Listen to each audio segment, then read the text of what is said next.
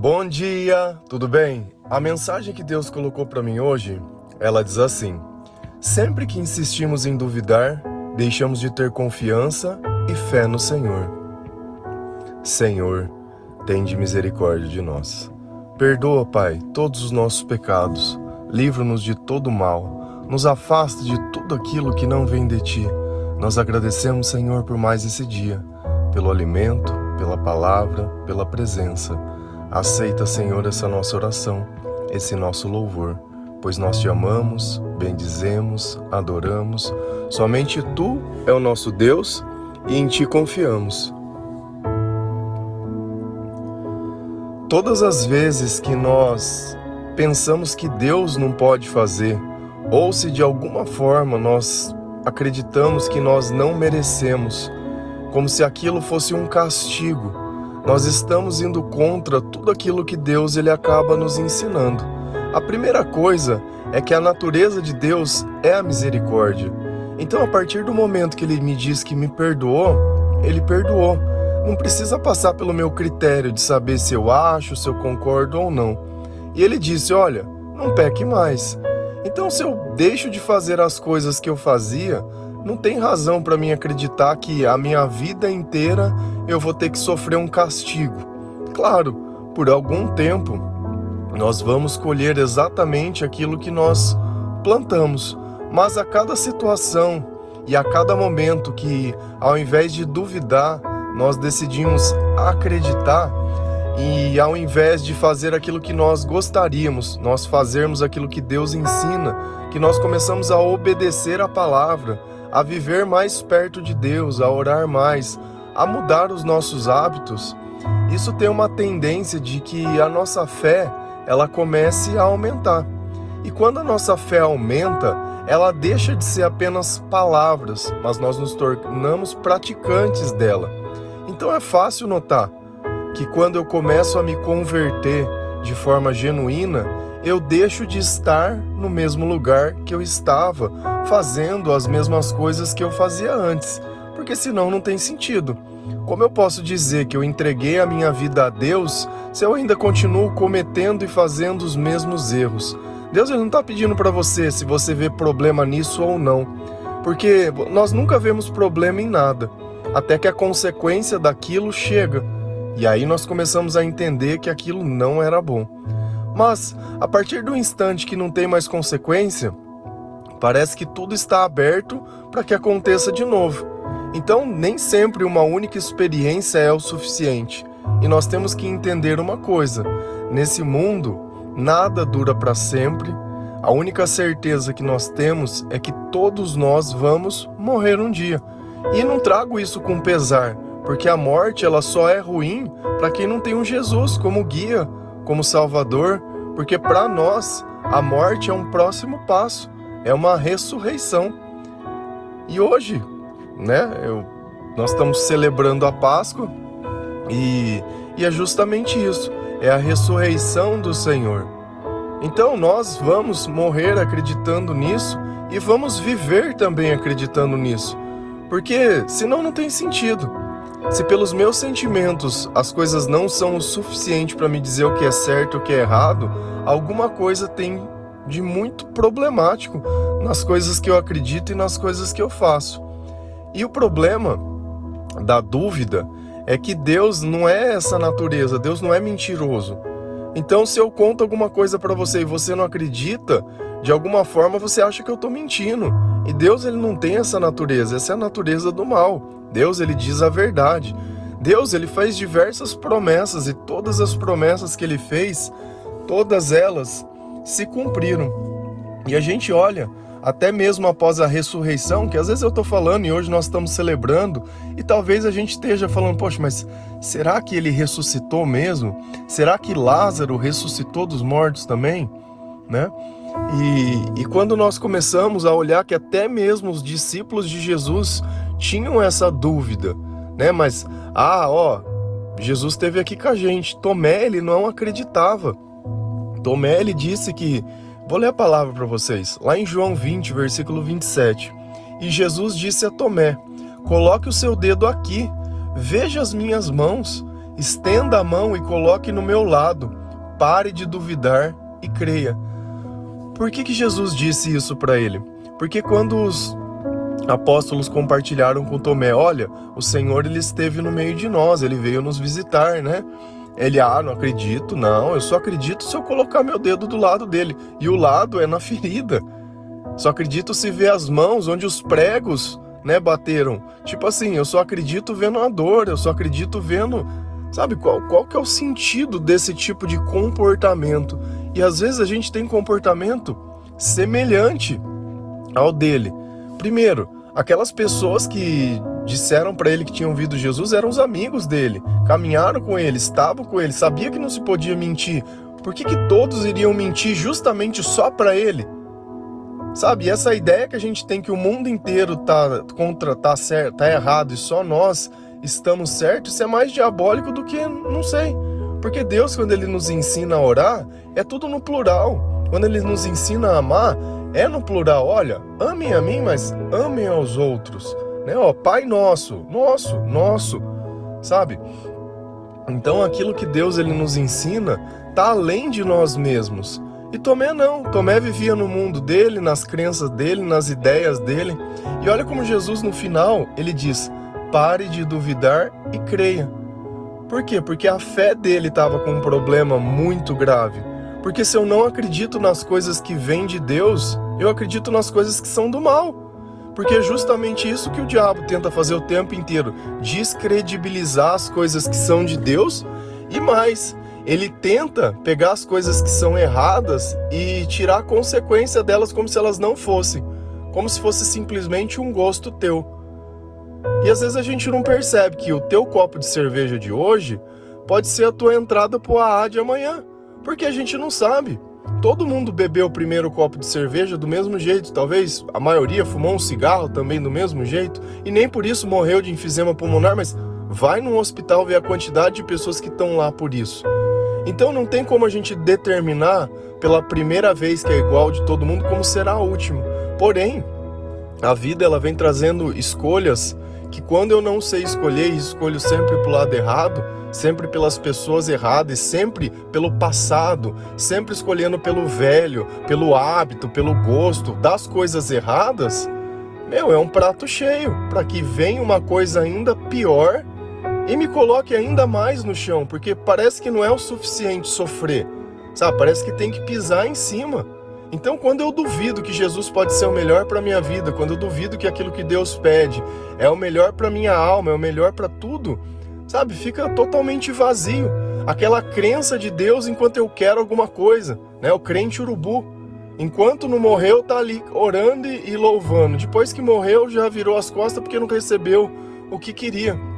A gente olha até na palavra do rei Davi, quando o filho dele estava doente, e as pessoas viam que naquele tempo que ele estava doente, ele orava, ele fazia as coisas porque sabia que Deus podia ter misericórdia. Só que a diferença é que Davi tinha intimidade com Deus. Davi conhecia a natureza de Deus. Davi não deixou de louvar o Senhor por causa disso, muito pelo contrário. Ele louvou ainda mais, ele foi lá agradecer, ele tomou banho, ele saiu daquele luto para a igreja, para o templo de Deus, não do luto para a festa, para o esquecimento não do luto para pegar as promessas que são simplesmente vazias. Ah, eu entendi. Tá, me mostra no teu comportamento. Ah, não, mas é que ainda agora não é a hora. Então qual que é o sentido? Que luto que é esse? Que fé que é essa? Que esperança que é essa? Que milagre que é esse?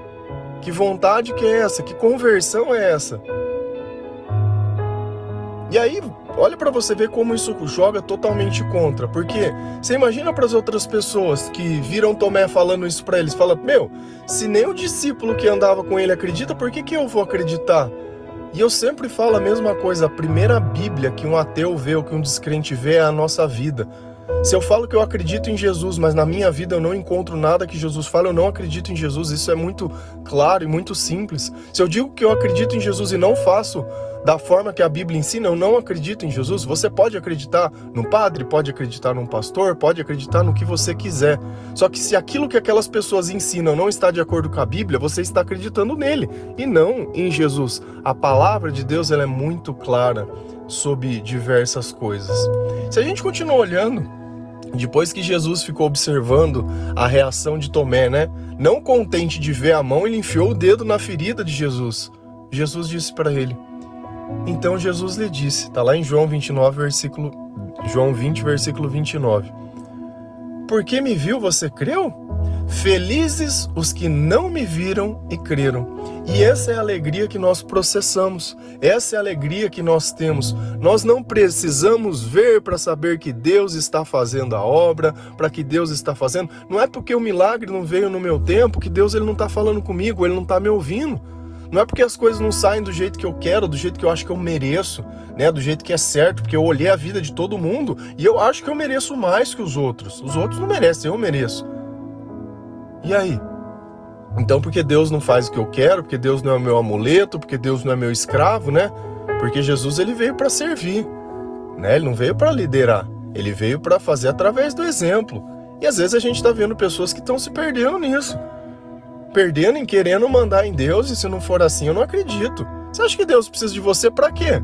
Você nunca ajudou em nada, nunca evangelizou ninguém, nunca amou ninguém, nunca fez nada por ninguém e tá achando que é a pessoa mais necessária no reino? Isso é necessário para quê? Se você não tem nem humildade de reconhecer que as coisas que acontecem é pela graça de Deus, sabe? Então não tem o menor sentido. Não tem o menor sentido. Porque é justamente esses tipos de coisas que acontecem que mostra que nós não temos confiança e não temos fé em Deus. Se a gente continua entendendo um pouco mais sobre o que é a fé, a fé, ela é a certeza, enquanto a dúvida é a descrença. Olha o que Hebreus 11:1 diz: Ora, a fé é a certeza daquilo que esperamos e a prova das coisas que não vemos. Então, através da minha fé, eu não preciso ver para crer. Através da dúvida, se a fé é a certeza, a dúvida é a incerteza. Então não tem como a gente dizer que é convertido se eu tenho dúvida. Não tem como eu, quando Deus pede alguma coisa para você. Olha, vou dar um exemplo. Deus pediu algo para você. Ah, eu não sei. Ah, eu não sei, eu quero um sinal. Então, quando é para fazer algo para Deus, precisa de um sinal. Quando é para pecar, não pede sinal nenhum. Vai lá e faz. Ah, porque eu estava sentindo, eu fiz mesmo. Ah, eu comi. Ah, porque eu saí. Não, porque quando eu vi eu já tinha feito. Não, aí não pensa. Mas quando é para fazer o bem, você quer avaliar se a pessoa que recebe merece o bem que você vai fazer. Ó, pergunta: você merece o bem que você recebe? Seu tempo todo é íntegro? O tempo todo é certinho? O tempo todo não é. Não tem quem seja. E não tem problema, porque Deus ele sabe que nós somos assim. Só que ele também sabe que isso não é desculpa para não ser melhor, porque na presença dele nós podemos fazer coisas que antes nós não podíamos. Porque se a presença de Deus não causa diferença nenhuma no nosso comportamento e na nossa vida, eu não tenho fé em Deus, eu não acredito em Deus. Então, diversos momentos da nossa vida, tem gente que tem medo de dizer que duvida, que nunca teve uma experiência com Deus e nada dessas coisas, simplesmente por medo que os outros vão julgar. Só que justamente isso não é problema nenhum. Deixa Deus ele ter uma comunhão com você. Conversa com Deus, começa a ler a palavra de Deus, começa a fazer mais do que você faz. Uma vez na igreja por semana ou duas que seja é muito pouco, uma hora. Sempre fala e cita o mesmo exemplo. Se você tivesse um relacionamento com uma pessoa, que ela te visse uma vez por semana, isso é relacionamento? Ah, é o meu namorado, ele só me vê uma vez por semana.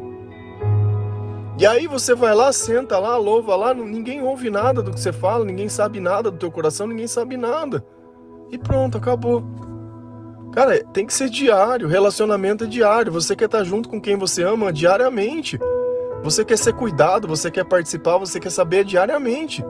E essa é a relação que nós temos com Deus. Não é assim, olha, agora eu sou cristão, agora eu sou pecador. Não, à noite eu vou sair e aqui você não entra, você fica em casa, amanhã a gente conversa. Sabe, qual que é o nexo disso? Depois acontece coisas piores e aí você vem querer culpar Deus. E aí vem se fazer de coitado. Não vê que o salário do pecado é a morte, que você só anda de um jeito que pode prejudicar.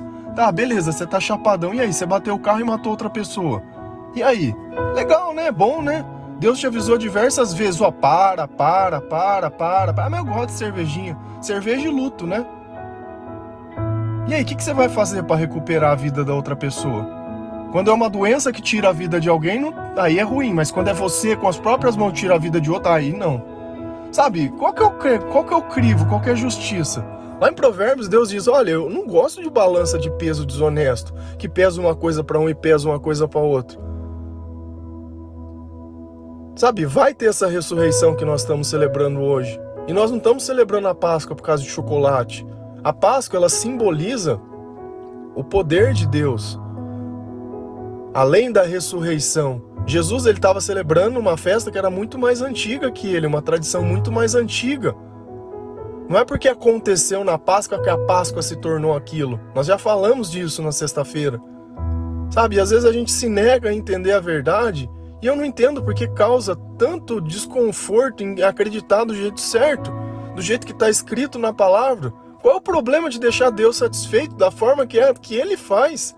Se nós estamos aqui é por Ele, sabe? Mas parece que sempre tem que dar aquela o tempo todo, o tempo todo é do teu jeito. Cara, nunca pode ser um minuto do jeito de Deus.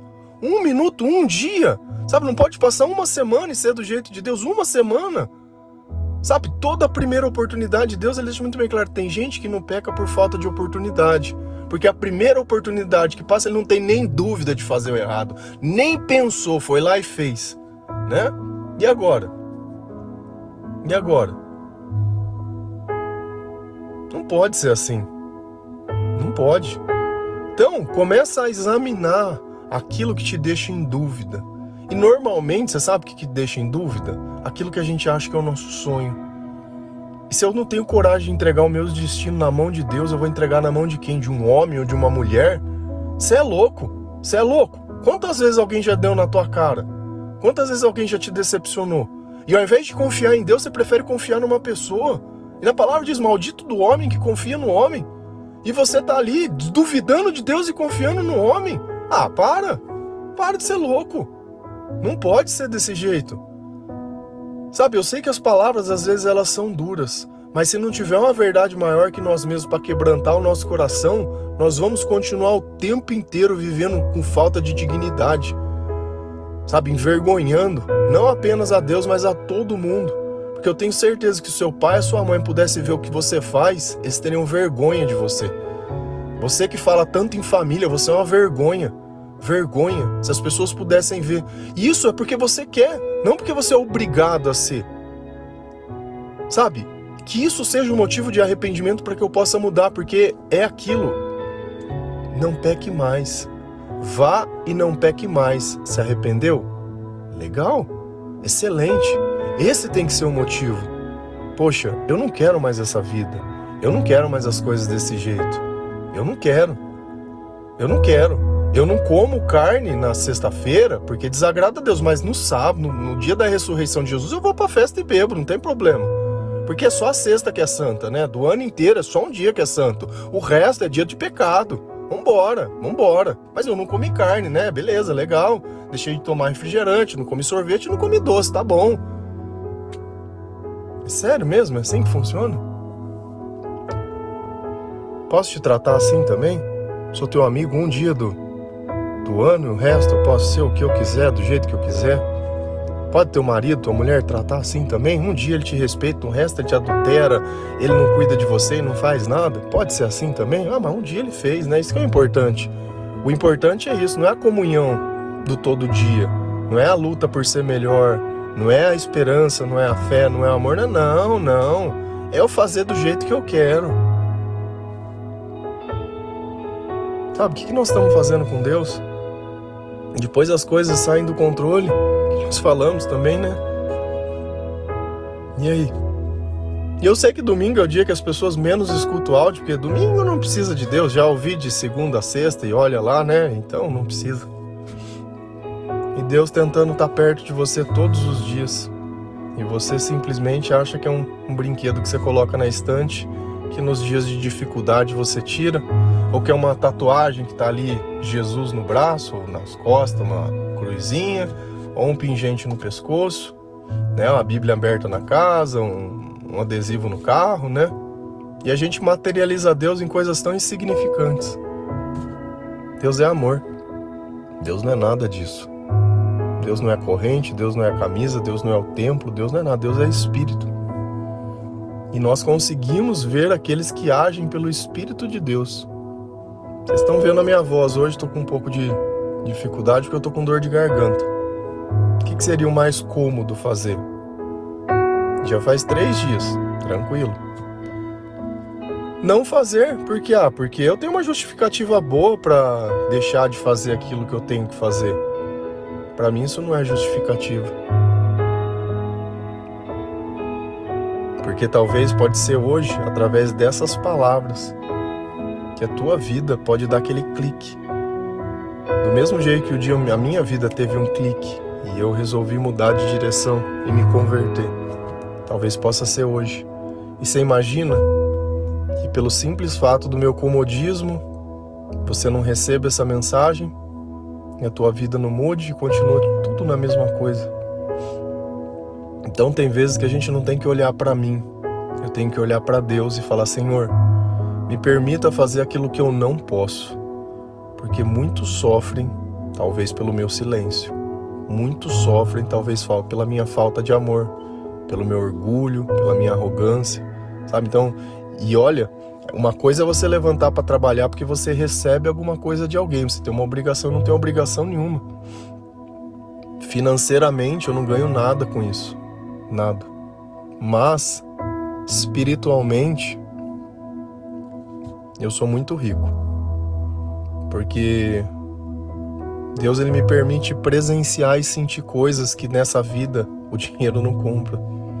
Eu vejo transformações de pessoas que muitos já nem acreditavam mais. E não é por causa de like, de curtida, de aparecer, de nada. É por amor. Eu acho que isso é a parte mais gostosa. Quando a gente vê o amor transformando as pessoas. Quando a gente vê aquele que ninguém acreditava, Deus fazendo um milagre. E é por esses. Então, quando você pensar em duvidar, em desistir, eu não sou ninguém, eu não sou nada. Mas lembra sempre disso, que tem pessoas que morreram para que você pudesse receber esse evangelho, que além das tuas vontades, elas preferiram confiar em Deus e seguir a vontade de Deus para que pudesse chegar essa mensagem até você. Deus te ama. Deus quer estar perto com você. Então tira essa dúvida do teu coração, que a tua confiança e a tua fé no Senhor ela vai aumentar. E você vai ser assim como eu, testemunha de grandes maravilhas, porque o Senhor ele não mente. Amém? Que Deus ele abençoe vocês, que o Senhor possa tocar o teu coração, limpar os teus pensamentos, purificar o teu caráter, que o Senhor ele possa te consolar. Não é errado a gente errar, mas duvidar de Deus, aí não. Aí, aí, aí não, não dá, né? Não cabe. Não cabe a nós julgar se Deus pode ou não, porque Ele pode. Amém? Que Deus abençoe cada um de vocês. Feliz a nação cujo Deus é o Senhor. Um bom dia.